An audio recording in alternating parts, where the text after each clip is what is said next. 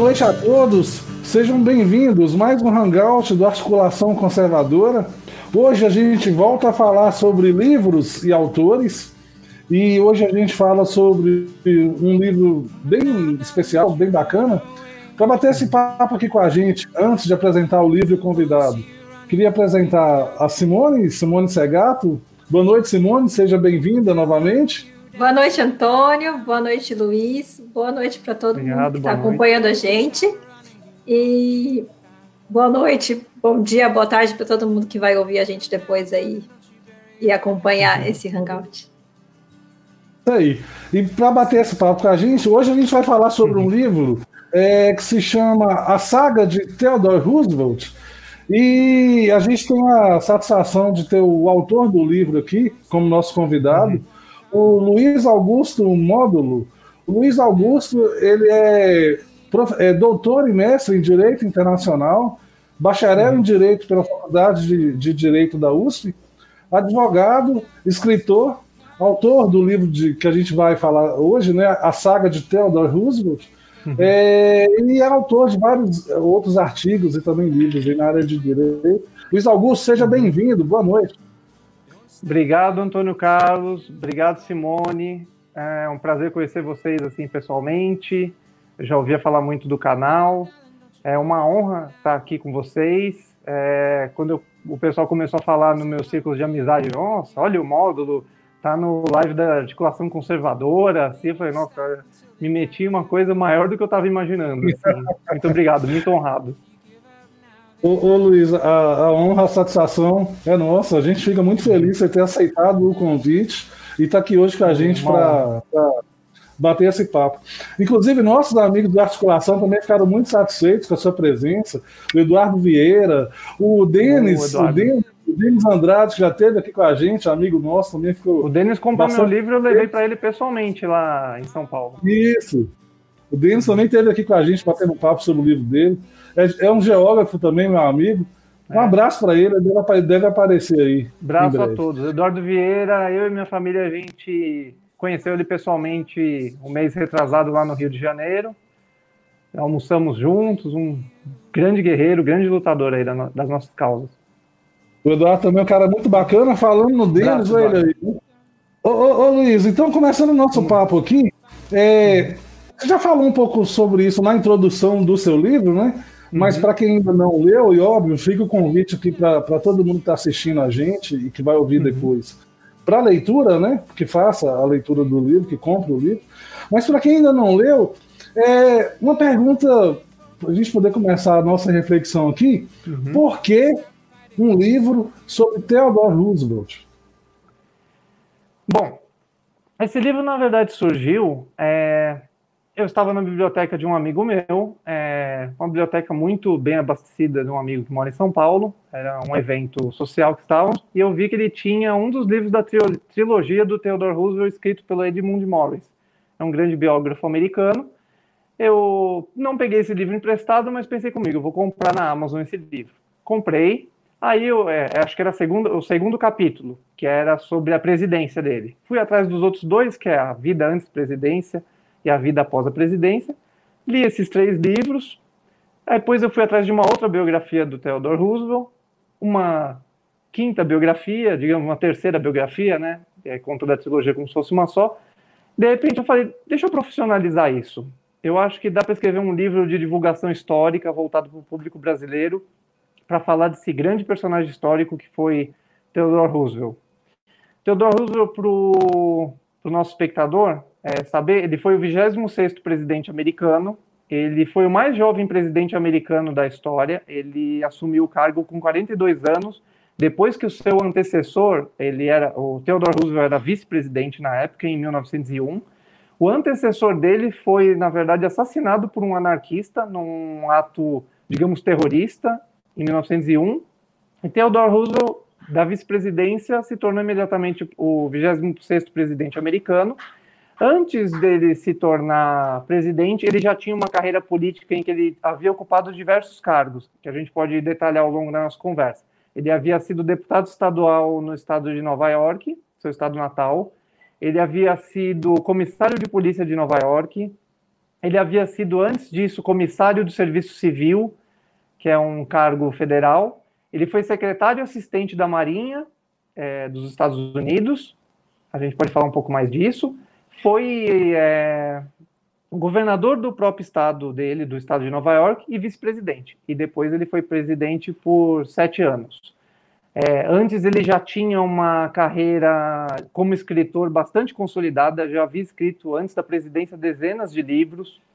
Ele foi um herói de guerra. Antes dele se tornar governador de Nova York, ele foi, digamos, catapultado ao estrelato da política americana quando ele foi lutar na Guerra Hispano-Americana ele estava preparando o, digamos, o maquinário da guerra na Secretaria da Marinha, como número dois dessa secretaria, ajudou a comprar navios, abastecê-los, deixou tudo pronto para uma guerra contra a Espanha.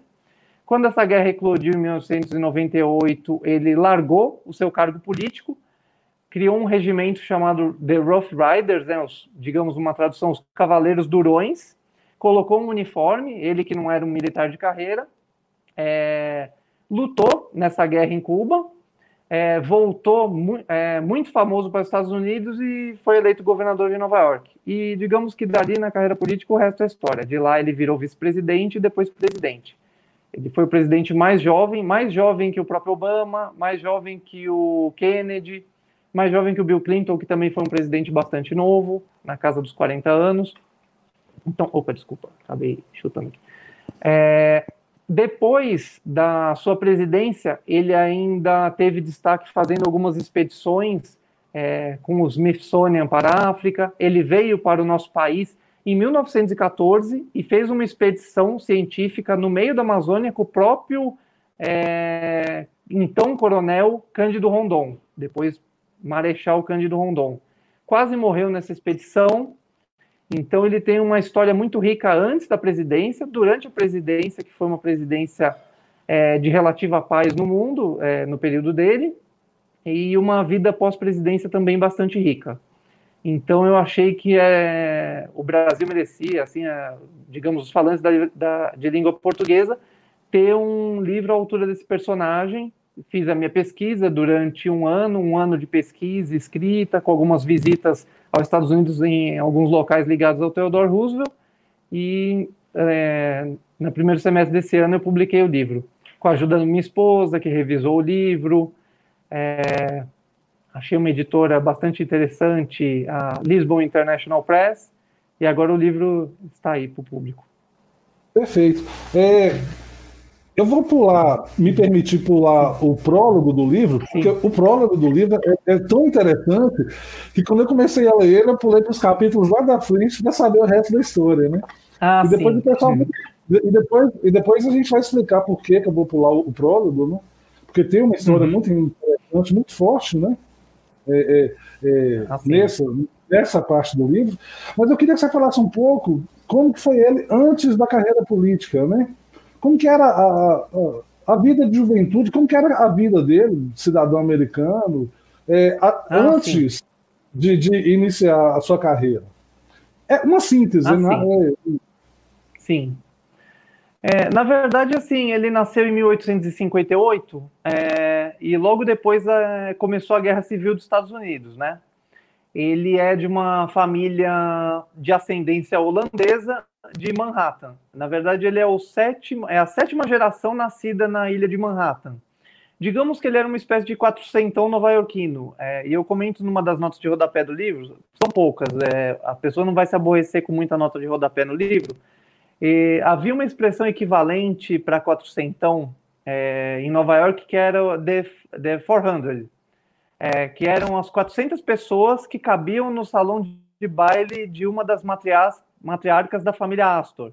Então era um grupo bastante reduzido de pessoas que comandavam Nova York, pessoas ricas, digamos os Guggenheim, os Astors, os Vanderbilt. E é, a família Roosevelt era uma família bastante consolidada, família rica, não digamos rica no nível dos Vanderbilts e dos Astors, mas era uma família bem posicionada.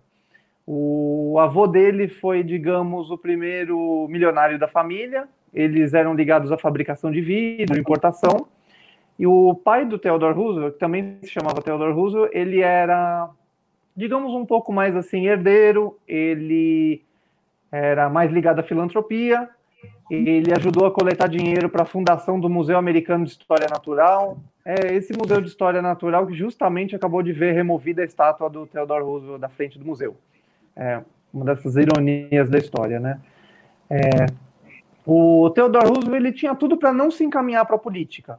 É, o normal que se esperava dele é que ele se formasse em alguma das grandes universidades americanas, como Yale, Harvard. Ele depois terminou estudando em Harvard e o que se esperava dele é que ele assumisse os negócios da família, esse negócio de fabricação e importação de vidro, mas ele acabou tomando um caminho diferente. Ele foi estudar em Harvard, começou a tomar um. Ele pensava em se encaminhar para estudos de ciências naturais.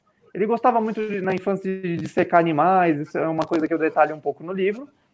Ele teve uma infância de uma saúde um tanto frágil, com asma, superou essa asma fazendo exercícios, caminhando, se, te se testando em espécies de desafios, lutando boxe, e depois é, tinha tudo para se encaminhar para ser um desses membros da elite nova-iorquina, estudar e assumir uma posição na empresa da família. Na faculdade ele começou a pegar um certo gosto por política, ele terminou escrevendo um livro que se chamava The Naval War of é, 1812, né, para ficar mais fácil de entender. É, escreveu esse livro enquanto ele estava, depois de Harvard, ele foi estudar direito em Colômbia, não terminou o curso. Por que ele não terminou? Ele acabou indo é, frequentar as reuniões do, clu, do Clube Republicano do distrito dele, o 21º Distrito. Ele começou a ter contato com a política americana e viu, ele chegou à conclusão que quem mandava na América não eram essas famílias bem posicionadas e ricas. Elas, claro, mandavam, tinham dinheiro, no final da carreira delas, elas podiam até tentar uma vaga de senador, mas o poder político estava na mão de máquinas partidárias, é, republicanos e democratas, e essas máquinas eram controladas desde o início, desde a base, por esses clubes. Ele começou a, a frequentar um desses clubes, que era frequentado por cocheiros, é, advogados de, não, de uma reputação não muito boa, era uma sala bastante simples. Eu conto no livro que tinha escarradeiras, manchas de tabaco no chão do pessoal que errava o cuspe de tabaco. Era uma situação bastante tosca. Com pouco tempo que ele frequentava esse clube, ele foi escolhido para ser candidato a deputado estadual. Ele foi eleito para ser deputado estadual e ele começou a fazer sua, sua carreira política desde baixo, né? Do primeiro cargo de acesso, digamos que era deputado estadual. Foi um deputado estadual bastante valente, ele logo é, de cara ele enfrentou, tentou enfrentar um juiz corrupto, tirar esse juiz corrupto do cargo, é uma coisa que eu detalho no livro. Foi chamando muita atenção porque ele era muito novo, é, com 23 anos ele já estava em Albany, a capital do estado de Nova York, para ser deputado estadual. Ele foi deputado estadual por três mandatos.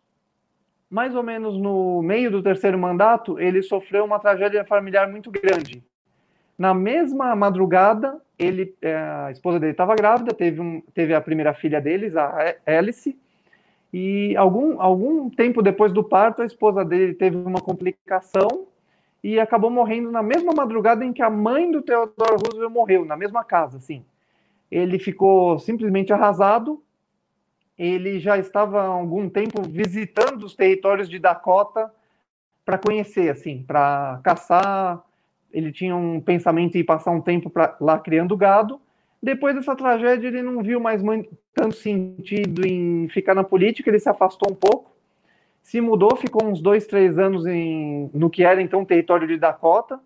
Era um território que era chamado então de Far West, literalmente, era o oeste distante era além do oeste, é o que a gente pensa quando a gente escuta falar, eram os estados um pouco mais próximos da costa leste, né? O que chama, o que a gente chama hoje de meio oeste, Illinois, Missouri.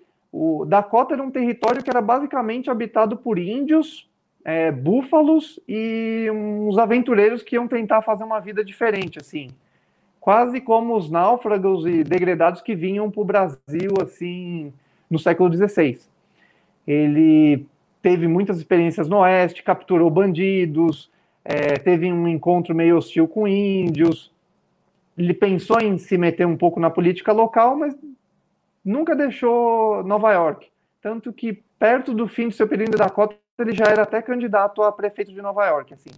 e aí depois ele retoma, digamos, um curso mais normal na política, ocupando cargos, fazendo contatos, crescendo dentro do seu partido.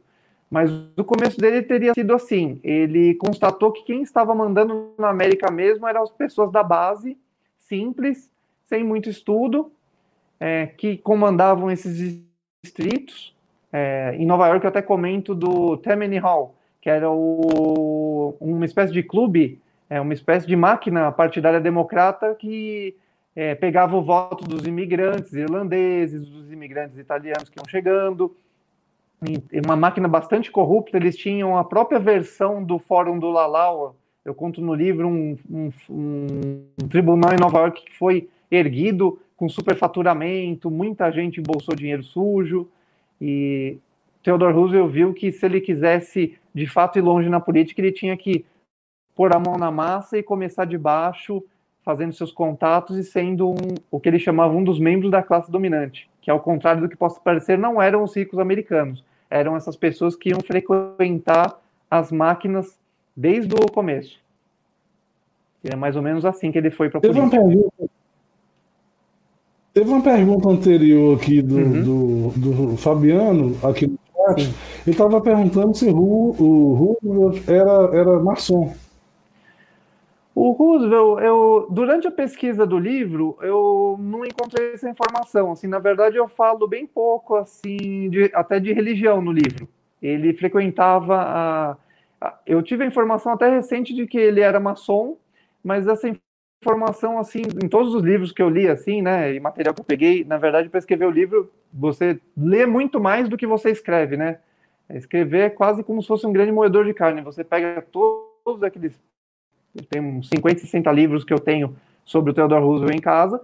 Você pega é, a informação que você quer é, dar para o seu enfoque específico, que no caso era escrever um livro é, para divulgar a história do Theodore Roosevelt para o público brasileiro, para o público de Portugal, né, o público que fala português, mas essa informação acabou não entrando no livro. Ele era, ele era protestante, né, ele ia na igreja reformada holandesa, né, que era a igreja que os os de ascendência holandesa em Nova York, mas a informação se ele era maçom ou não acabou não entrando no livro.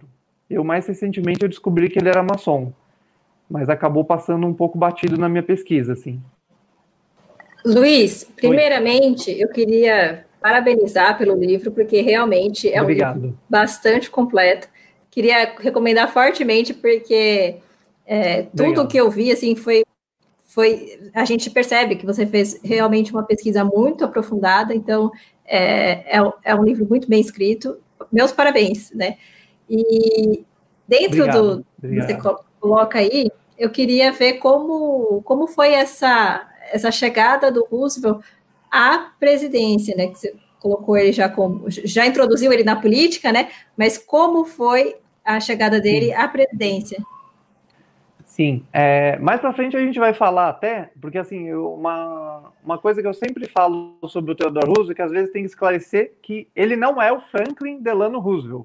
Porque as pessoas às vezes falam, nossa, comprei seu livro, mas cadê a parte da Segunda Guerra Mundial? Eu falei, não, o Franklin Delano Roosevelt é outra geração é, posterior ao Theodore Roosevelt. Na verdade, para situar eles na família, o, o irmão do Theodore Roosevelt chamava-se Elliot, ele acabou morrendo um pouco novo, complicações de alcoolismo, né, até uma mancha na família deles, assim, eu conto um pouco no livro uma situação meio chata que acontece com esse irmão.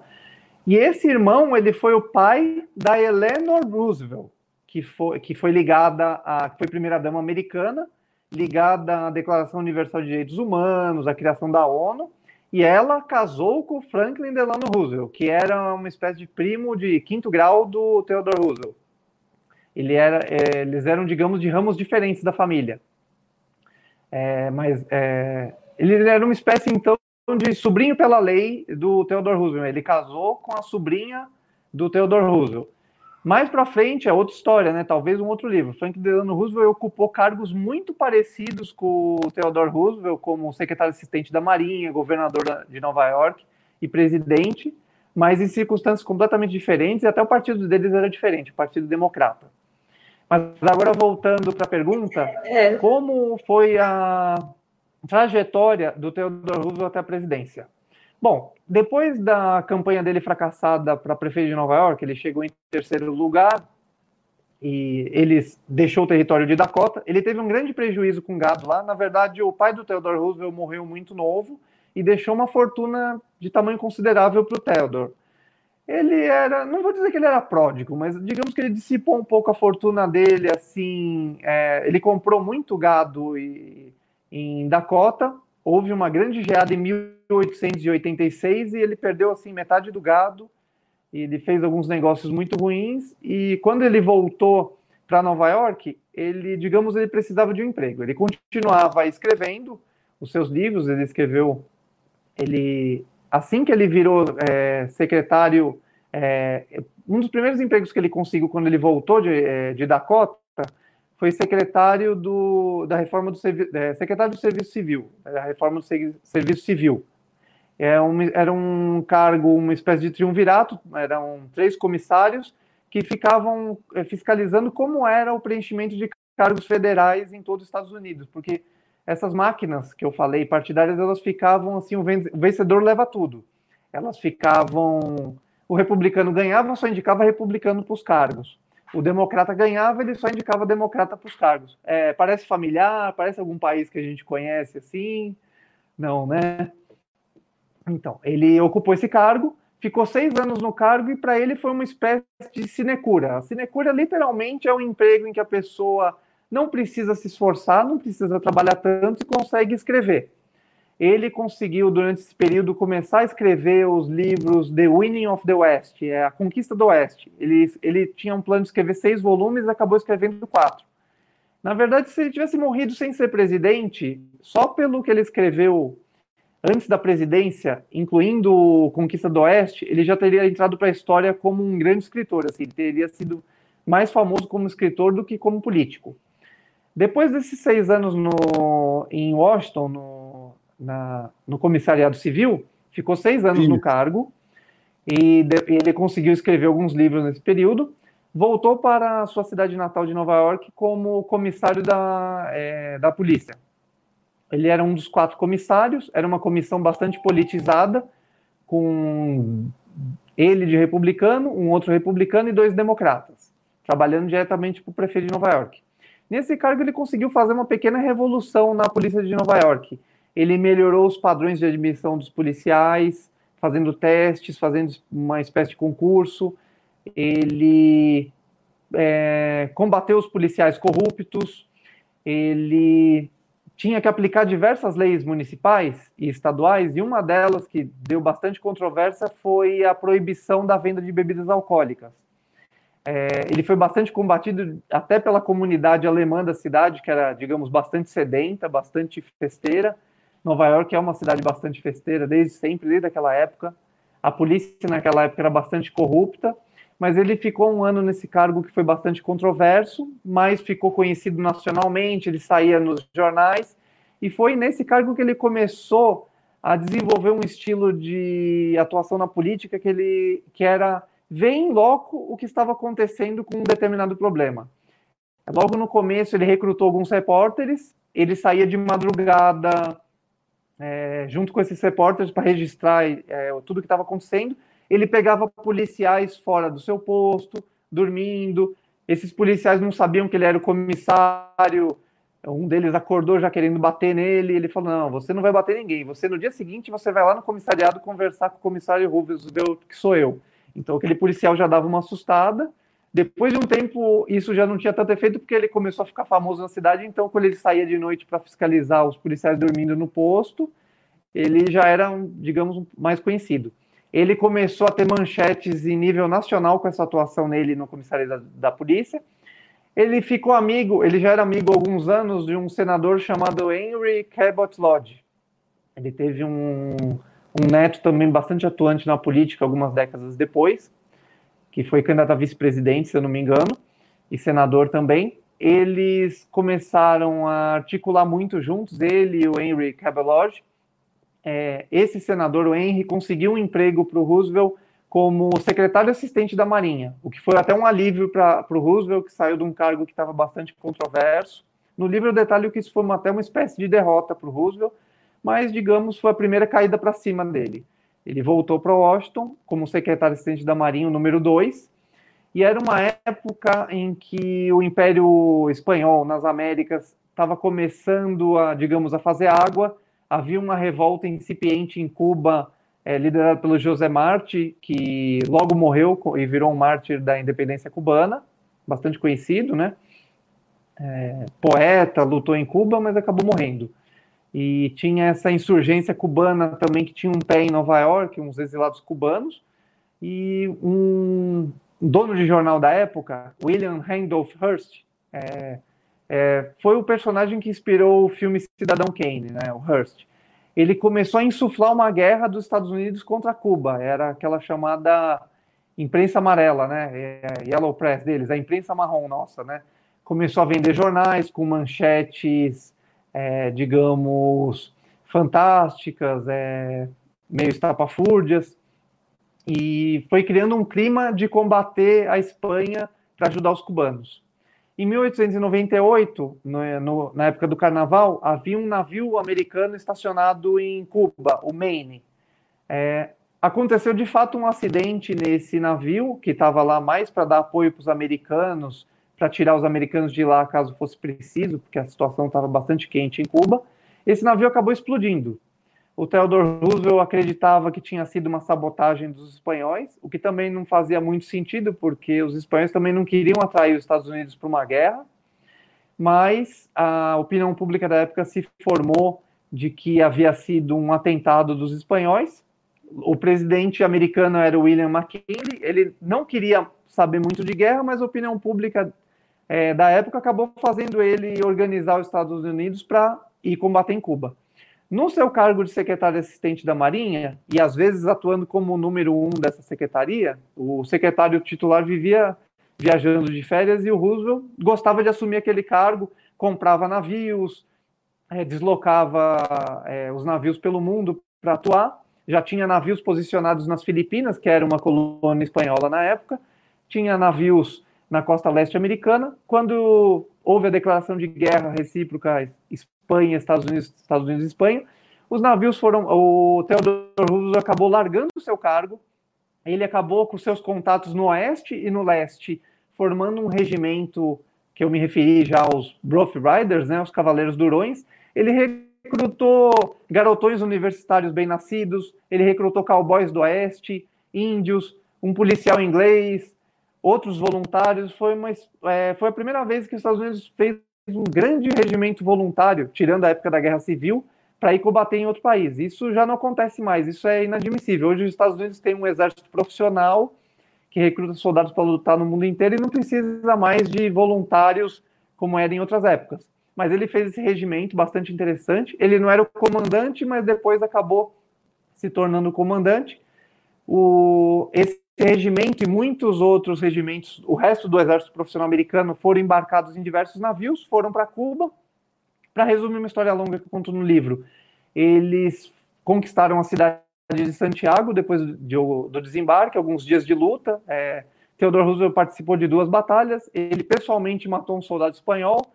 Ele quase morreu no, no conflito, mas ele teve bastante sorte mesmo. Ele teve o que a gente, digamos, é, chamaria aqui no Brasil de corpo fechado mesmo, as balas simplesmente não pegavam nele, conquistaram a cidade de Santiago, e quando ele voltou para os Estados Unidos, ele não fazia ideia que ele estava é, muito famoso, ele era uma supernova na política. Depois de uns meses do retorno dele, ele passou por uma espécie de quarentena também, depois da, da campanha em Cuba. É, na verdade, muitos soldados americanos morreram na campanha mais de febre amarela e outras doenças tropicais, do que de tiro mesmo, né, de combate. Ele passou por essa quarentena quando ele voltou para Nova York, com pouco tempo de campanha, ele se tornou governador do estado de Nova York. Ele conseguiu fazer umas pequenas reformas no estado nesse período, mas ele começou a brigar muito com as máquinas partidárias do, do próprio partido dele, o republicano. E havia um, um chefe republicano chamado Thomas Platt, articulou bastante para que na eleição de 1900 é, o companheiro de chapa do William McKinley, o presidente que ia concorrer à reeleição, fosse o Theodore Roosevelt. Na verdade, o vice-presidente havia morrido uns meses antes, e eles fizeram o Theodore Roosevelt literalmente aquela frase que a gente escuta do filme Tropa de Elite, ele vai cair para cima. Eles não queriam mais o Theodore Roosevelt de governador de Nova York. Ele trouxe muito vigor para o cargo de governador, ele ocupou a mansão do governador com seus filhos, todos muito pequenos, uma família grande. O Theodore Roosevelt conta um livro nessa época, depois de ficar viúvo, ele já tinha se casado de novo e tido mais ou menos uns quatro filhos nesse outro casamento. E ocupou a mansão do governador cheio de criança, ele era muito brincalhão, eles subiam pela janela do palácio do governador, tudo muito simpático, mas a máquina republicana não queria saber dele. Ele era, ele era honesto demais para o cargo, não atendia às demandas partidárias, não nomeava quem eles queriam que fosse nomeado pelas máquinas, e o Thomas Platt, o, esse chefe republicano, falou: vamos fazer ele cair para cima. Vamos deixar ele encapsulado na vice-presidência a vice-presidência americana, diferente de hoje, que até tem um pouco mais de utilidade, vejam só que o Joe Biden está é, tá, tá nessa disputa se ele foi eleito ou não presidente, e ele partiu do cargo anterior dele de vice-presidente, né? Um cargo que hoje em dia até que dá um certo destaque, mas na época do Theodore Roosevelt era uma espécie de cemitério político, a vice-presidência. Ele já presidiu o Senado, mas ele ficava mais assistindo às sessões do Senado e não tinha poder real, assim. Mas, é, no caso do Theodore Roosevelt, ele foi colocado como presidente. Ele atuou nessa condição literalmente por uns quatro dias, presidindo o Senado, e depois começou um, o recesso do Congresso, por meses. Theodore Roosevelt estava de férias, quando o presidente William McKinley, que estava em Buffalo, no estado de Nova York, na, na Feira Universal, ele foi baleado por um terrorista anarquista. Roosevelt estava no alto das, de umas montanhas em Nova York, ele foi chamado às pressas para voltar para Washington, porque o presidente estava morrendo.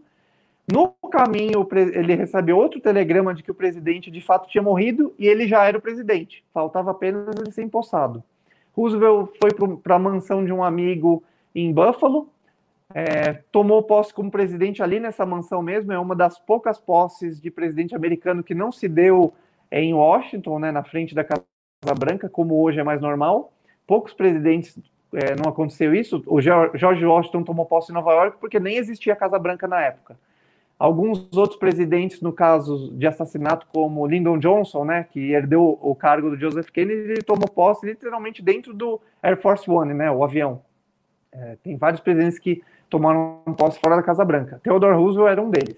Tomou posse, voltou para Washington e assumiu o cargo de presidente. Assim, então, num curto resumo seria é, a sua trajetória até a presidência. Ocupou alguns cargos, teve alguma sorte, assim, é, especialmente do período de 1898 até sua posse na presidência, três anos depois. Vocês vejam que foi, como foi uma carreira realmente espetacular na política. É, ele entra então como entra para a presidência, né? Ele vai, ele vai cumprir, vai terminar esse mandato e cumprir outro, né? Talvez as pessoas, é, quando falam de Roosevelt, lembram mais do, do Frank, por causa da. Ele assumiu a, presidência num momento conturbado, né? É, mas como Sim. foi a presidência do, do, do, do, Theodore Roosevelt? Se a gente pudesse resumir então, assim, como foi o, o mandato? Como que ele se saiu como presidente, né? Ele foi até que bem, assim, considerando o modo triste, né, pelo qual ele herdou o cargo. Ele teve que, para começar, curar um país que estava traumatizado com o terceiro assassinato de um presidente em menos de 50 anos. É, vamos lembrar, 1865, Theodore, é, eu ia falar Theodore Lincoln. O aliás, Lincoln... aliás, foram, aliás foram, vários, foram vários atentados lá, né? São muitos na história americana os assassinatos Sim. e as tentativas de assassinatos, né? O próprio Roosevelt foi vítima. Você vai falar um pouquinho, eu vou te pedir para falar um pouquinho sobre isso também depois, né? Sim. Sim, os Estados Unidos ele tem uma coisa bonita, lógico, que é assim, há mais de 200 anos eles têm eleições ininterruptas para presidente. Toda uma máquina americana que inclui até a bomba nuclear hoje em dia, ela é passada de forma pacífica por um outro grupo político, quando é o caso. Hoje em dia estão se eh, alternando entre republicanos e democratas. Então isso é um sucesso da democracia americana. Mas há esse lado negro em que há uma violência política, em que vários presidentes americanos já foram assassinados ou sofreram tentativas de assassinato. Theodore Roosevelt, como eu vou contar, em 1912 ele sofreu uma tentativa de assassinato. O quando o próprio Theodore Roosevelt ele o cargo de um presidente que foi assassinado, William McKinley, em 1901, e antes disso haviam tido outros dois magnicídios. Em 1865, Abraham Lincoln, em 1881, o James Garfield, que foi assassinado por um sujeito que estava querendo um cargo federal, assim, um sujeito desequilibrado. Eu conto um pouquinho também do desse caso do, do James Garfield no livro, que faz uma ponte com a história do Theodore Roosevelt em 1881. Mas é, Theodore Roosevelt assume num momento conturbado, um tanto traumático para a população americana, perder um presidente assassinado pela terceira vez em menos de 50 anos. É, não houve grandes tumultos mundiais no, nem é, no período de Theodore Roosevelt na presidência. Ele herdou logo de cara uma espécie de guerra muito distante da, do território americano, que era a guerra nas Filipinas.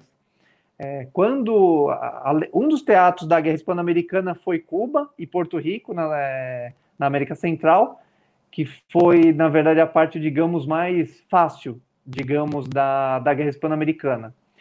É, conquistar as Filipinas derrotar os espanhóis até que foi realmente fácil nas Filipinas. Cercaram os navios americanos, tomaram posse das Filipinas.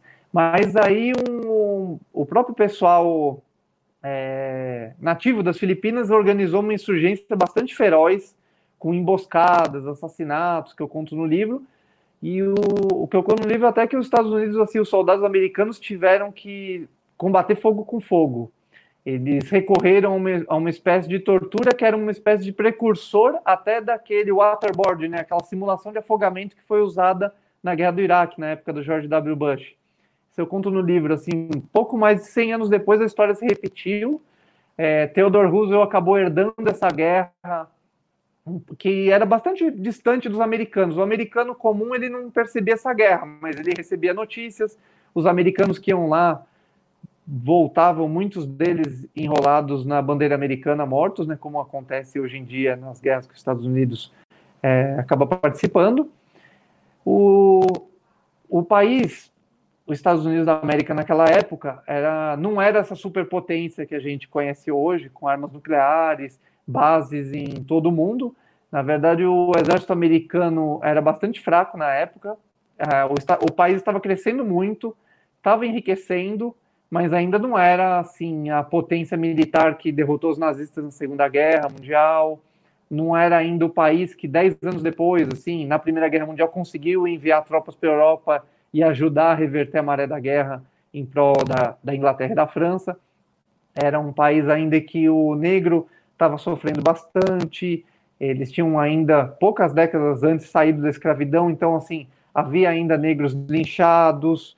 É, quando Theodore Roosevelt nos seus primeiros meses de mandato, ele recebeu um educador negro, Booker T. Washington, como convidado na Casa Branca. Ele foi o, o, o Theodore Roosevelt foi o primeiro presidente que recebeu como um convidado na, é, um negro na Casa Branca para jantar com ele. Isso gerou uma espécie de escândalo nacional na época. Hoje é uma coisa bastante comum. Graças a Deus, né? A gente já teve um, é, um negro na presidência americana. É, eles ocupam é, muitos espaços, o que é ótimo. Mas naquela época, é, o Sul, bastante racista, é, ficou inconformado com o negro ter sido recebido na Casa Branca. Então, ele foi literalmente o presidente que escavou o Canal do Panamá. Era um projeto antigo de cruzar o istmo do Panamá ou da Nicarágua para unir os dois oceanos. A França tinha tentado fazer isso, é, o Ferdinand de Lesseps, né, que ergueu o Canal de Suez, ele tentou fazer a mesma coisa nos anos 1880 é, pegou muito dinheiro de ações na França, acabou virando uma espécie de escândalo financeiro, muita gente perdeu as economias da vida inteira e não deu em nada, o canal não foi escavado. Tudo o maquinário que a França levou para o Panamá ficou lá na região onde ia ser escavação. Theodore Roosevelt acabou pondo em frente um dos seus, um dos seus planos de expansão, que era construir o canal do Panamá para ter uma ligação rápida entre os dois oceanos, né? Antigamente a travessia é, da costa leste para a costa oeste, para a Califórnia, é, nos Estados Unidos, era bastante demorada. Ou a pessoa ia atravessando todo o território americano, que é gigantesco, ou ela ia, pegava um navio até o Panamá, cruzava uma ferrovia para outro lado e pegava um outro navio para ir para a Califórnia. Então, de qualquer forma, era um, uma viagem bastante demorada. É, o próprio Roosevelt e o seu amigo Henry Cabologi, eu falo dos planos que eles tinham de expansão imperial dos Estados Unidos, um dos planos dele, um, digamos, das marquinhas no mapa, era ter o canal do Panamá, ou na Nicarágua. Acabou optando pelo Panamá. Para resumir uma história longa, o Panamá era uma província da Colômbia. É, Theodore Roosevelt acabou estimulando alguns rebeldes, não estimulando, mas também é, fez vista grossa quando esses rebeldes da província do Panamá começaram a se organizar para declarar a independência. Quando essa foi declarada, a Colômbia tentou reagir Roosevelt bloqueou os dois lados nos dois oceanos para não chegarem tropas de auxílio da Colômbia. É, para vir pelo mato, é, era pura selva ali, a Colômbia não ia conseguir cruzar a tempo, então a independência foi declarada. Depois de um tempo, dias depois, o país Panamá já foi reconhecido pelos Estados Unidos como uma nação soberana e independente, já tinha sua própria bandeira, tinha seu hino. Fizeram seus acordos para a construção do Canal do Panamá. Ao longo de anos, ele começou na presidência do Theodore Roosevelt, passou a presidência do sucessor dele, William Taft, e terminou a obra na presidência de Woodrow Wilson, em 1914, que foi quem inaugurou a obra. É uma obra complexa e gigantesca de engenharia. Muitos operários morreram é, na construção, é, com febre amarela, deslizamentos, mas hoje é uma obra que está aí para o mundo até hoje. Ela é até, digamos, eu, eu comento no livro que ela é um, uma obra bastante ecológica, porque você imagina a quantidade de tempo que foi economizado pelos navios que não precisavam mais cruzar a América do Sul toda para dar a volta até a Califórnia, para ir para o Pacífico. É, tempo, horas de trabalho, combustível, só de combustível foi economizado, então, assim, é mais um grande ato de ressalvas à questão imperialista à parte, né, a perda da província do Panamá pela Colômbia, fato pelo qual a Colômbia não perdoa o Theodore Roosevelt até hoje, mas é, de resultado para o mundo acabou sendo esse, assim, uma passagem entre os oceanos que economiza muito tempo de horas de homem, horas de trabalho e combustível. É, Luiz, a conquista do mandato do Theodore Roosevelt. Oi, diga lá, Simone. Não, é que eu achei que você tinha encerrado. Talvez se, se essa pergunta não, não, encaixar, encaixar na tua fala, uhum. se você puder responder, Sim. Porque eu acredito que, que tem Qual um pergunta? pouco a ver Desculpa. com como foi a disputa entre o presidente Theodore Roosevelt contra os grandes monopólios, especificamente contra a Standard Oil, como ah, o seu como o seu exemplo pode ser usado contra os monopólios sim. atuais? Opa, obrigado pela pergunta, viu? É, obrigado aí por prestigiar a nossa live. É, o, essa, essa disputa do Theodore Roosevelt contra os monopólios, ela se deu mais no campo legal, de fato ele na época é, o grande digamos monopolista das ferrovias americanas era o John Pierpont Morgan é uma figura até bastante caricaturável que a gente vê hoje né? Ele era quase literalmente um daqueles capitalistas de cartola ele tinha aquele narigão grande dele assim só fazer caricaturas dele era se eu não me engano ele era o, ou o homem mais rico dos Estados Unidos ou perdia apenas para o Rockefeller do da Standard Oil mas ele era muito, o Morgan era muito ligado ao setor bancário, mas também tinha atuação em ferrovias. Algumas das ferrovias americanas resolveram se unir num grande monopólio. Eu não vou lembrar agora o nome das ferrovias especificamente, a Northern Railroad e Pacific Railroad. Eles começaram, em vez, a, a, em vez de competir, começaram a se unir numa única é, holding de ferrovias. É, Roosevelt instruiu o seu então procurador-geral, Philander Knox, a entrar com uma ação na Suprema Corte contra esses monopólios. É, na verdade, a ação começa em tribunais inferiores e com a briga com os recursos chega até a Suprema Corte. A Suprema Corte acabou dando ganho de causa ao, ao, à ação do governo e esses monopólios tiveram que se adaptar, tiveram que ser cindidos, não podia permanecer do jeito que estava. Foi uma decisão é, referência na, na questão dos monopólios, ela mudou de fato a jurisprudência da Suprema Corte na época. A decisão anterior sobre monopólios, se eu não me engano, ela era sobre açúcar, é, tem a ver com comércio interestadual e, e o monopólio na época foi mantido. Já no caso aqui das ferrovias, ele abriu um precedente para que outros monopólios fossem quebrados. É, se hoje há alguma ação antitrust americana, ela com certeza cita esses precedentes de mais de um século atrás, da época do Theodore Roosevelt. Eu acho que foi isso, né? A dúvida. Sim, a, a, pessoa, acho que ela queria apenas que você explanasse um pouquinho, é, até... Sim, no, no o, livro... Não, a, foi, foi, perfeito, acho que foi o suficiente. É só para só dizer que a pessoa, é. inclusive, usa o, o, nick aqui como Theodore Roosevelt, né? Acho uhum. que é muito interessante, ah, deve ser um fã. É, é, eu, aproveita. Eu, obrigado. Eu conto. Oi, diga lá, Simone. Não, eu só ia aproveitar, depois se você, você pudesse trazer um pouquinho aqui a história do que eu achei interessantíssima, que eu não tinha conhecimento, acho que pouca gente uhum. tem, sobre a expedição que o Theodore Roosevelt fez aqui com o Marechal Rondon no Brasil. É, achei fantástica ah, essa, essa história. Se, se, você pudesse contar um pouquinho para a gente, eu sei que não vai dar para contar ah, tudo, sim. né? O livro é realmente assim, muito tem... detalhado.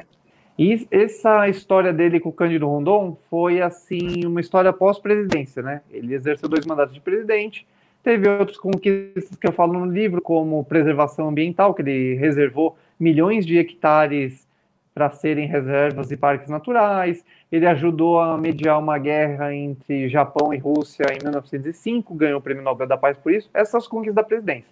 Depois da presidência, ele fez uma expedição para a África, um tour pela Europa, voltou, tentou ser candidato a presidente de novo em 1912. Depois eu posso falar rapidamente dessa história, mas não conseguiu voltar para a presidência. E digamos, ele tinha uma maneira de depois que ele terminava uma grande tarefa, ele descansava carregando pedra, como a gente diz, né? Ele tinha acabado a campanha dele para presidente em 1912 e ele era sempre foi uma pessoa de muita energia, assim, muito vigoroso, ativo, caçava, nadava, é, andava de cavalo, pescava, lutava boxe na própria Casa Branca. Ele tinha uma energia que acompanhou ele quase até o final da vida, né? Depois ele começou a ter uns problemas de saúde, mas sempre foi uma pessoa energética, brincava com os filhos. Então, fazia discursos. Quando ele estava em campanha, ele andava pelos Estados Unidos inteiro, viajava muito. Em 1913, ele resolveu fazer uma viagem para a nossa Amazônia. Seria uma viagem, em princípio, mais simples. Ele organizou uma expedição com apoio do Museu Americano de História Natural. Foi é, o filho dele, o Kermit, acompanhou ele nessa viagem para a América do Sul. A, parte da família, inclusive a esposa, até vieram para essa primeira parte da viagem, que era a parte, digamos, mais civilizada, né? Passou por São Paulo, é, passou pela Argentina, fez uns discursos e depois ele foi, ele tinha planejado de fato fazer uma viagem mais simples. Ele foi convencido por um padre que estava na expedição, o padre Zan, a fazer uma expedição até mais perigosa, mapear um rio, que era o chamado Rio da Dúvida, para descobrir onde, ter, onde terminava esse rio. No começo todo mundo sabia onde era, mas ninguém sabia se ele era um tributário do rio Amazonas, do rio Madeira, onde terminava esse rio. Então, para o desespero do, do diretor do Museu Americano de História Natural e até das autoridades brasileiras que iam dar um certo apoio para a expedição, ele resolveu mudar de ideia e fazer uma expedição muito mais perigosa por território desconhecido. Foi designado para acompanhar ele o então coronel Cândido Rondon. Ele tinha já 25 anos de experiência em é, exploração na selva. Ele era índio por parte de mãe, é, o próprio Rondon, ele era um caboclo, né? É, índio por parte de mãe. Como a gente aprende antigamente, né? Não sei nem se falam isso hoje em dia, mas enfim, é, estudei geografia no colégio dos anos 80, 90, né? Assim, imagino que a gente nem fala mais isso. Mas ele era filho de, de índios, é, muita experiência na selva, ele erguia telégrafos na, na selva na, na Amazônia, foi designado para acompanhar o Theodore Roosevelt e é, foi uma expedição bastante tumultuada, que teve motim, teve briga entre os participantes, um deles foi assassinado por outro, é, Theodore Roosevelt acabou rasgando o pé no rio e ficou infeccionado, ficou delirando, quase morrendo. Ele usou um precursor da cloroquina para se tratar. Ele estava acompanhado de um filho dele, não é isso? Durante nessa expedição? Ele estava acompanhando do próprio filho, do Cândido Rondon, de vários é, soldados que acompanhavam o Rondon, alguns, digamos, mateiros que atuavam na região, é, alguns batedores e alguns americanos, assim. É, o que eu falo no livro é que, assim, o, o que contava para a sobrevivência deles era, de fato, a experiência do Rondon e a parte brasileira da expedição. A parte americana veio muito mal equipada, eu conto no livro, era o equipamento completamente errado. Eles trouxeram uns molhos para comida que só faziam peso. O próprio Theodore Roosevelt, apesar da sua experiência em, em Velho Oeste, em caçadas, em sobrevivência e guerra, ele não nunca tinha explorado a Amazônia, então ele não era assim um explorador é, da Amazônia assim, acostumado com o clima tropical. Então ele sofreu bastante, quase morreu tudo que aconteceu com ele na Amazônia, ele ficou com a saúde bastante debilitada para os cinco, seis anos finais da vida dele, né? Para os cinco anos finais da vida dele, ele morreu. Ele veio para cá em 1913, 1914 e 1919. Então, assim, ele teve um fim de vida um pouco com a saúde mais fragilizada, já não tinha aquela energia que caracterizava ele, mas foi uma grande aventura. Dessa aventura, ele escreveu um livro que se chamava Through the Brazilian Wilderness, é, é, no, no na tradução, tentando lembrar a tradução que eu uso no livro, no, no sertão brasileiro, alguma coisa assim. Eu não vou achar aqui rápido para vocês, mas ele escreveu esse livro, mais uma autobiografia dele contando como foi essa expedição, essa aventura. Foi o último grande livro dele. Ele já tinha escrito uma autobiografia, ele tinha escrito uma autobiografia localizada, digamos que era o livro The Rough Riders, que era sobre a campanha dele em Cuba. Então, esse foi o último grande livro dele, escreveu dezenas de livros. Esse foi, digamos, quase o canto do cisne dele na parte de literatura. Ok. Deixa eu retroceder um pouquinho aí. Essa expedição foi em 1913 ou 1914, né? 1913 e 14, assim. isso. Isso. Mas antes, assim, antes ele eh, deixa a presidência em 1909, certo? Em 1909. Isso. E ele, aí eu, eu, queria ter uma passagem muito interessante que eu queria que você contasse um pouquinho para a gente, porque ele vai concorrer a um novo mandato, né? Aí já tem uma polêmica Sim. que seria um, um, terceiro mandato e nenhum presidente americano tinha tido um, um, terceiro mandato até então. É uma, é uma polêmica. Tem um fato muito interessante aí nessa corrida, nessa disputa, é que ele sofre um atentado, né? A gente estava falando de vários presidentes ah, americanos ah, assassinados ou que, ou que sofreram tentativa de uhum. assassinato, uhum. ele vai sofrer um atentado. E um outro fato curioso nisso é que ele não vai sair pelo Partido Republicano, né? Ele vai sair pelo Partido progress, é, Progressista, não é isso? E eu acho que e você fala isso no livro, você fala isso no livro, é, foi a primeira vez que o, um, um, outro partido que não o republicano ou Sim. o Partido Democrata, né, foi a primeira vez que o candidato de um terceiro partido uhum. teve desempenho melhor do que um desses dois partidos Sim. principais. Né? Então eu queria que você contasse Sim. um pouquinho. Ele foi bastante competitivo. Isso. Ah, foi assim. O George Washington, o primeiro presidente americano, ele ficou dois mandatos como é. presidente e ele fez quase. Oi, desculpa, Simone. Alguma... Só um minutinho, acho que a Simone quer complementar alguma coisa aí. Ah, sim, sim. É, aproveitando para você não ter que voltar depois, porque eu mesmo uhum. tinha separado essa pergunta, mas a, ah, a minha, a minha pergunta também envolvia. É, é, assim, porque ele se envolveu com, com um, uma certa briga com o, o, o que motivou ele a, a concorrer foi por causa do, do do próximo presidente, o Taft, né? Eu isso. queria, se você pudesse é, destrinchar um pouquinho isso para a gente, ah, que é na mesma, é no mesmo sentido. Uhum. Ah, sim. É, eu estava falando, George Washington, ele voluntariamente é, ele foi presidente por apenas dois mandatos. Depois ele resolveu se retirar e criou um precedente muito forte. É, não era uma lei escrita, nem uma norma da Constituição, que o presidente poderia ficar só um ou dois mandatos. Era uma espécie de praxe seguida pelos presidentes que começou com George Washington.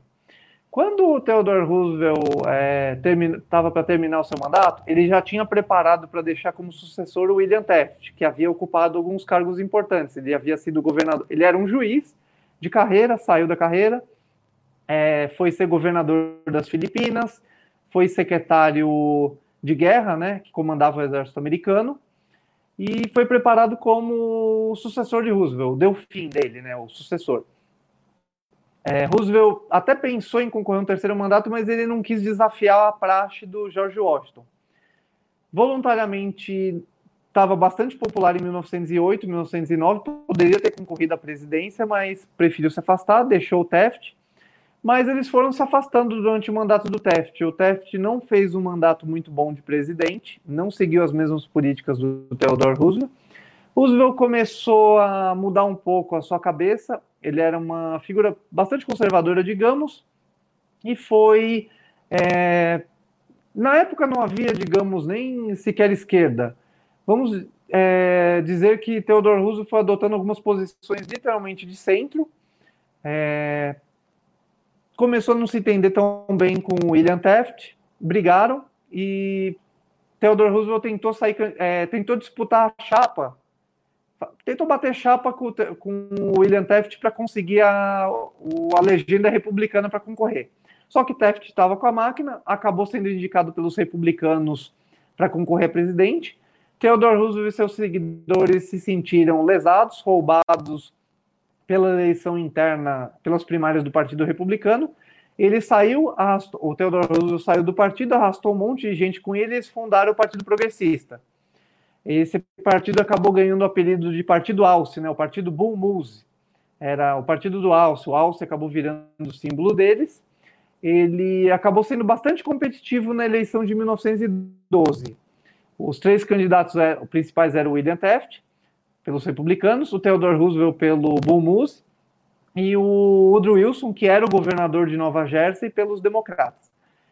É, se fosse só o Theodore Roosevelt contra o Woodrow Wilson, ou o Taft contra o Woodrow Wilson, um dos dois teria ganho, ou o Taft ou o Roosevelt. Mas como o voto mais conservador ficou dividido, o, acabou dando a terceira via, que era o, o Woodrow Wilson. Então, na verdade, a postura do Roosevelt em concorrer acabou prejudicando o Partido Republicano. O Taft, como tinha ganho a legenda, ele também não tinha muito por que se afastar. Mas o interessante é que Theodore Roosevelt teve mais votos populares e mais votos de, no colégio eleitoral do que o próprio Taft. O Taft, se eu não me engano, teve oito votos no colégio eleitoral o Roosevelt teve muito mais e o Woodrow Wilson ganhou a eleição, né? E em votos populares, o Roosevelt também ganhou disparado do Taft, que não estava sendo um presidente popular. Nessa campanha, o que acontece? Eu abro o livro, o primeiro capítulo do prólogo, que o Antônio Carlos gostou, é a narrativa do atentado que Theodore Roosevelt sofreu na cidade de Milwaukee, no Wisconsin.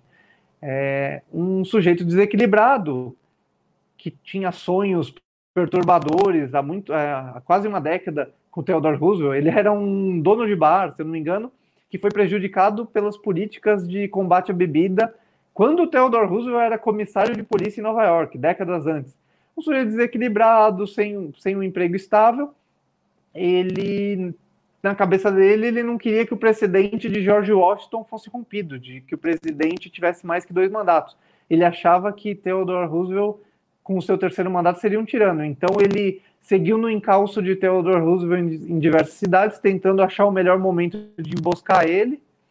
Então, em 1912, quando é, Theodore Roosevelt estava saindo do seu hotel, indo para um discurso é, para milhares de, de apoiadores correligionários dele em Milwaukee, ele foi baleado para sorte do Theodore Roosevelt, eu, eu faço suspense no prólogo e eu paro a história no prólogo e retomo o livro.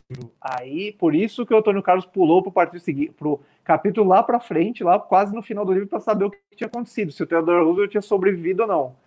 Ô Luiz, não teve jeito. A hora que eu comecei a ler o livro, né? Eu passei a introdução, eu vi o prólogo. Aí, cê, aí depois do capítulo seguinte, volta na vida. Eu falei, não, não vou parar é. aqui. Aí eu fui buscar lá na frente. É de matar, né? Porque realmente é, é uma, uma, passagem, uma passagem muito forte, né? A própria reação dele com a tentativa de assassinato é uma coisa impressionante. Não, o que mais impressiona, assim, eu conto todos os detalhes, com os diálogos, o interessante do Theodore Roosevelt, eu posso até terminar contando um pouco do processo de escrever. Na verdade, quando você vai contar da vida de alguém, uma história, é, a primeira coisa que a pessoa tem que se precaver é que haja bastante fonte para você pesquisar. A gente brincava lá no direito, não adianta você escrever uma coisa muito inédita, digamos, vou escrever de um direito civil sobre o direito de autor na obra psicografada, e não tem nada escrito, você sai completamente do zero, porque na verdade a gente está sempre no ombro de gigantes, né? É, eu peguei mais de 50, 60 livros, visitei bibliotecas nos Estados Unidos atrás de material, visitei as casas ligadas ao Theodore Roosevelt para pegar esse material.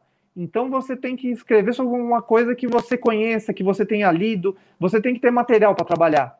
E o interessante da vida do Theodore Roosevelt é que ela é, é muito documentada. É um presidente moderno, ele escrevia muito, as pessoas escreviam muito para ele, tem muita coisa escrita. Ele era esse personagem exuberante, flamboyant, né?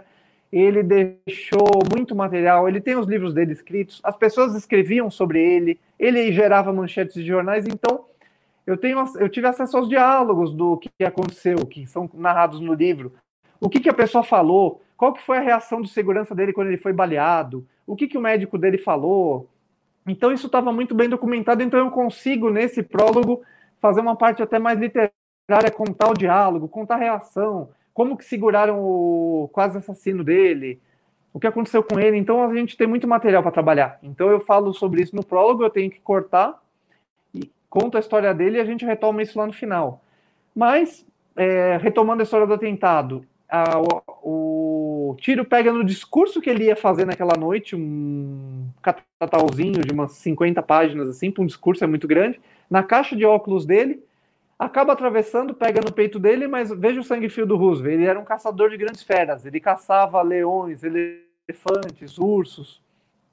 Ele, com a experiência dele naturalista da vida inteira, às vezes para acontecer o que eu conto que acontece no livro, é a vida inteira de experiência para acontecer. Ele se tateia, põe o dedo assim e fala: não é um ferimento profundo porque eu não tô tossindo sangue, eu não tô com o não não pegou no pulmão, não é um tiro de raspão. Quer dizer, entrou, mas era quase um tiro de raspão. Eu consigo fazer esse discurso. Aí o pessoal, que isso? Você tá louco? Vai fazer o discurso? Você vai morrer? Não. Nem que seja a última coisa que eu faça na vida. Esse discurso eu vou fazer. Veja que diferença para tanta gente o que acontece hoje em dia, né? Às vezes a pessoa tem um corte de papel hoje, a pessoa já vai quase fazer uma ressonância magnética, né? Ele naquela época, ele, eu, eu tô bem. Foi pro discurso, todas as pessoas, nossa, olha, as pessoas já estavam aquele burburinho, né? Nossa, ele foi baleado. Nossa, mas ele tá ali, ele tá fazendo discurso, o médico dele, ele quase desmaiando. É, aquela dificuldade para fazer discurso médico, para, deixa eu te levar para o hospital. Não, não, falta pouco, falta pouco. Ficou mais de uma hora falando, quando ele ia falar, bom, eu acho que eu terminei agora. Quase desmaiando, mas e aí foi para o hospital, foi tratado e e, na verdade, toda essa história que eu conto é o prólogo, mais um capítulo lá pro final do livro, né? Já dando spoiler, né? Mas, assim, o que vale a pena ainda comprar e ler o livro são os detalhes, assim, né? Isso vale a pena, né? Se for só para ler na Wikipedia esse episódio, você lê ele em 10, 15 linhas e já acabou, né? O interessante é saber a reação de segurança, a reação das pessoas, quem estava assistindo ao discurso, né? Então, fazendo já propaganda do livro, acho que isso que vale a pena, né? Ô, ô, ô, Luiz, o, o, Eduardo Vieira, né? O professor Eduardo chegou aqui no chat, aqui, está comentando aqui, que, essa, que, essa, história é Opa. sensacional, né? Essa história é sensacional, é o cabra raiz, e realmente eu, eu vou confessar que essa história aí já valia a, a, a compra do livro tranquilamente porque realmente é muito rica em detalhes, como você falou, todos os diálogos estão ali, né? Então dá pra gente, a gente não perde nada, como foi o atentado, o que ele fala, qual a reação dele. E aquilo ali foi realmente impressionante. É uma parte que é, é imperdível. E eu sugiro ao pessoal que faça como eu fiz. Comece pelo prólogo, uhum. vai lá na continuação da história, depois goste do início do livro, porque não dá para perder é, essa, essa continuação aí. É muito suspense, né? Se, se, a gente não é. faz isso. Não, uma coisa que eu gosto é que assim muitas pessoas foram comprando o livro pelos mais diversos interesses. O meu orientador, o Massato, na Faculdade de Direito da USP, né, o Massato Ninomiya, um beijo aí pro professor, um abraço para ele, né? Quem sabe está assistindo a gente aí, não sei. Ele comprou, eh, dei uma, um exemplar do livro para ele, autografado, ele falou que ele correu para ler um capítulo sobre o Tratado de Portsmouth, né, que é essa mediação de paz que o Theodore Roosevelt fez entre russos e japoneses. O Masato é japonês, né? Então ele ficou muito interessado nessa questão. Então foi o primeiro capítulo do livro que ele leu.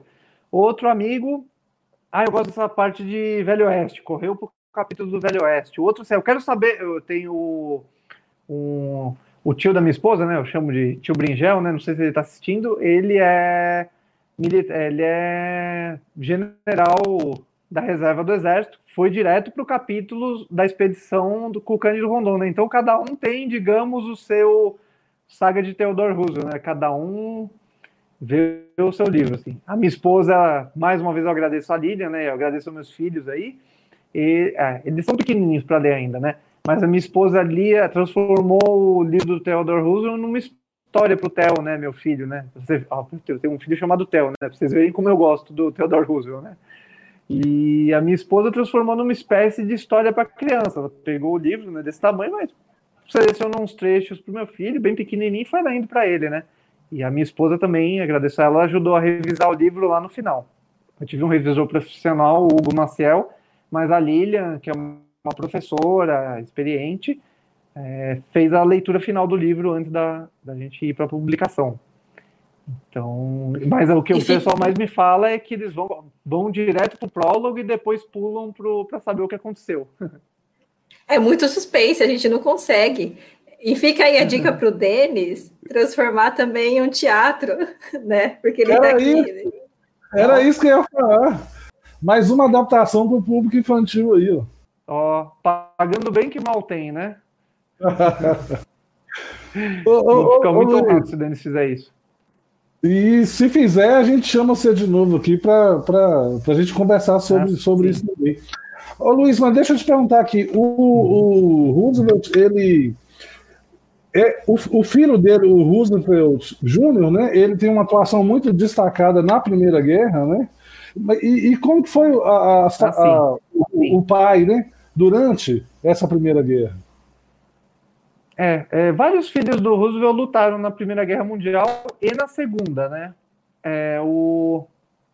Na verdade, assim, quase todos os filhos dele, se não me engano, foram até feridos na Primeira Guerra. Eu acho que o Kermit, que é o filho dele que foi com ele na, na Amazônia, ele lutou na. Ele escreveu um livro sobre as experiências dele na guerra. É, ele lutou na, na, na, Mesopotâmia, né? Lutou, se não me engano, no que era no que é hoje o Iraque, lutou lá no Oriente Médio, mas eu, se eu não me engano, ele não se feriu. Mas o Theodore Roosevelt, o primeiro, o primogênito, né, o primeiro filho dele se feriu. O outro filho, o Art, o Art, né? O Archibald, se feriu também. Mas a pior história foi de fato com o Quentin.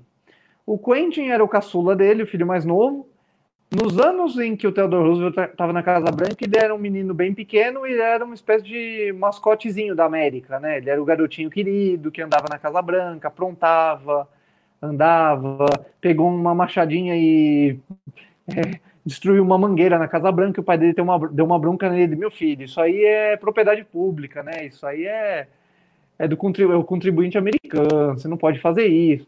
Mas ele era um menino queridinho na América, então e ele é, se tornou aviador na Primeira Guerra Mundial. Ele voava naqueles biplanos, né? Tipo aquele avião do, do Barão Vermelho, né? E a expectativa de vida de um aviador desses era contada em dias. Era, um, era o, digamos, a atividade mais perigosa da Primeira Guerra era você ser um aviador desses. E o Quentin, infelizmente, foi baleado é, pelos alemães, é, morreu, e foi um trauma para a América, que era aquele garotinho querido da Casa Branca tinha morrido, mas foi um trauma muito grande para o Theodore Roosevelt. Isso aconteceu é, quase no final da Primeira Guerra Mundial, em, no meio de 1918. É, Roosevelt e a família, mais o Roosevelt, já no, com 59, quase 60 anos, ficou realmente de coração partido ele tinha uma casa em, é, em, Nova York, né? Recomendo a visita é, em Oyster Bay, a, a, casa dele chamada Sagamore Hill. Ele já estava, digamos, quase aposentado da política, o Theodore Roosevelt, tirando a sua atividade de escritor em jornais e revistas que ainda permanecia, e crítico do presidente Wilson. Ele ficou completamente arrasado, chorava pela casa, de coração partido.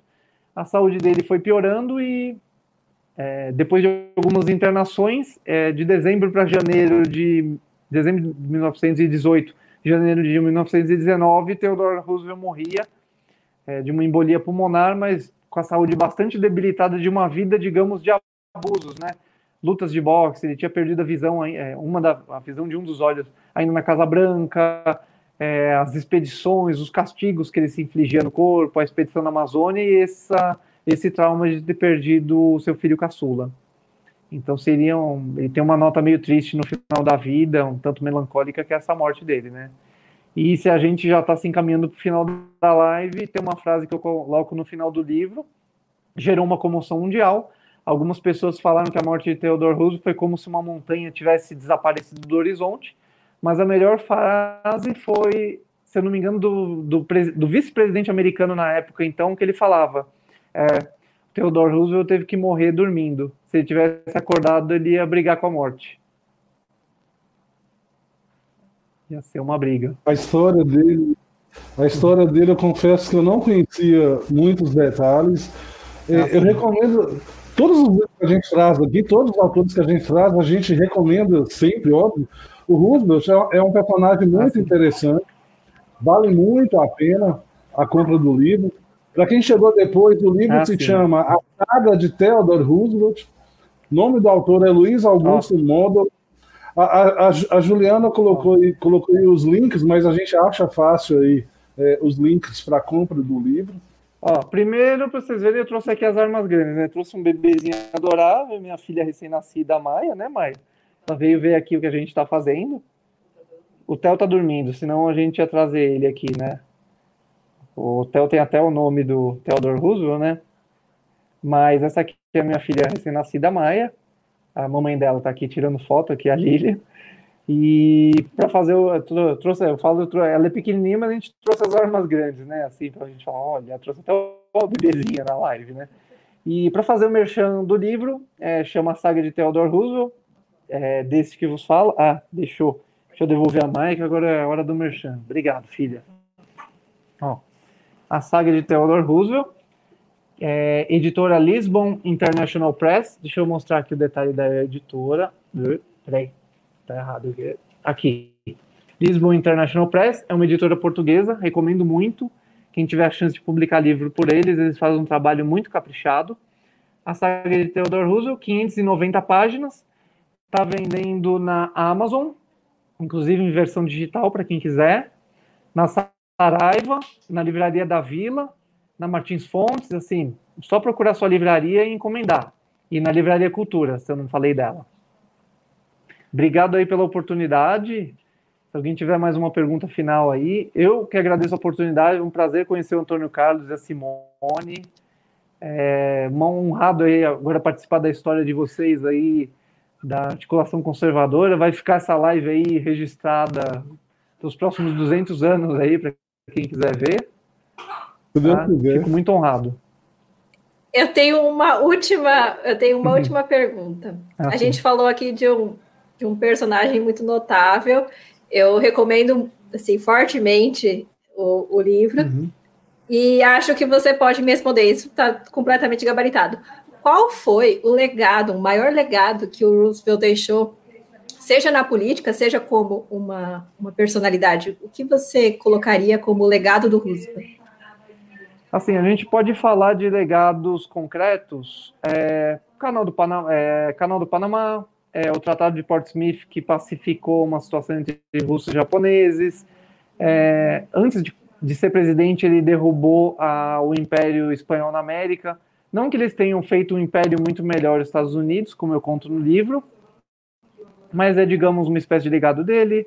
Antes ele moralizou um pouco o serviço público americano, mas se eu pudesse contar de um legado, digamos, intangível dele, é que ele mostrou que, assim, uma pessoa que tinha tudo para não participar da política, ela pode ter a chance de participar da política e fazer a diferença. Theodore Roosevelt era só uma pessoa limitado, frágil como o resto de nós, mas eu conto no livro, ele era um menino que tinha uma saúde bastante frágil, de asma, chegou a sofrer um pouco de bullying numa viagem que ele fez. Ele simplesmente recebeu a orientação do seu pai. Você tem a mente, você lê muito, você tem a mente, mas sem o corpo, a mente não irá longe. Então você precisa fazer seu corpo. Ele adotou um estilo de vida bastante viril, bastante corajoso. Ele simplesmente era uma pessoa é, corajosa e de energia. Ele tem uma frase que eu comento no livro, que ele foi para o oeste, ele era uma pessoa, digamos, engomadia do leste, bem nascido, foi para aquele ambiente hostil de Dakota, onde só tinha, como eu falei, índios e búfalos, e ele enfrentou criminosos, ele teve um encontro hostil que podia ter sido fatal com índios, ele enfrentou uma espécie de chefe local que era um francês chamado Marquês de Mores, que chegou a ameaçar Roosevelt, eu conto essa história no livro, mas ele cunhou uma frase que era mais ou menos assim: havia todo tipo de coisas que eu tinha medo no começo, indo de pistoleiros a índios e cavalos chucros, mas agindo como se eu não tivesse medo, eu gradualmente passei a não ter medo. Ele teve todo esse arco, assim, não que ele se tornou uma pessoa completamente corajosa de uma hora para outra, mas ele foi superando o seu medo. Se tem uma lição que a gente pode usar para essa nossa situação atual, tanto na política como essa situação de pandemia mundial, é que assim, é aquela frase do Trump mesmo. É, você não, para nossa situação mais atual, você não pode se deixar dominar pela Covid, você tem que medir o seu risco e atuar conforme ele, ter um pouco mais de coragem para realmente se informar sobre o que está acontecendo, eu vejo pessoas que às vezes estão trancadas em casa sem ter uma reação que ela podia medir o seu grau de risco conforme a sua saúde, conforme a sua idade e ver que talvez para aquela pessoa o risco não seja isso tudo que falam, a, a, pessoa tem que se precaver, lógico, mas a pessoa tem que se informar. Informação é a melhor medida nessa pandemia. É, de, é, debater as medidas certas, é, especialmente as erradas que estão sendo tomadas no combate a essa pandemia, e na nossa situação geral que a gente enfrenta aqui no Brasil e que a gente enfrenta pessoas despreparadas nos mais altos cargos, é a gente começar a fazer esse trabalho de formiga de baixo, de ocupar espaços de fato, é, é, ir crescendo, ir estudando. Estudar sempre importante, mas assim, no Brasil de hoje nunca se fez tão necessário pessoas corajosas e que vão ocupar espaços e quando vê a pessoa está fazendo uma diferença. Assim, eu poderia citar inúmeros exemplos de, digamos, parlamentares é, conservadores que estão fazendo um trabalho excelente.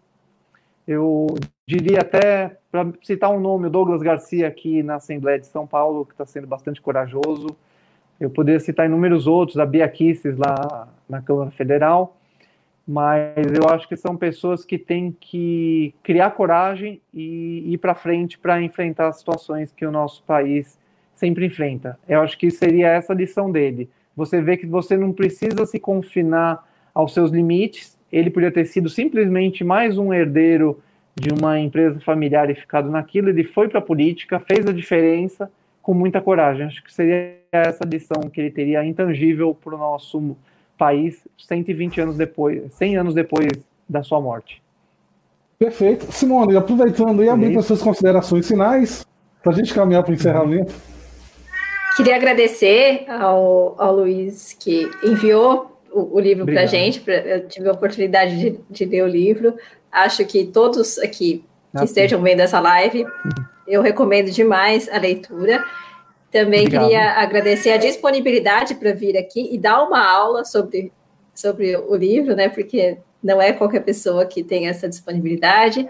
E como você bem ah, colocou, ah, coragem, né? É, acho que é a virtude aí que está faltando. O ser humano ficou muito acomodado, o ser humano está achando que tudo é muito fácil. A gente tem hoje tanta facilidade, uhum. né?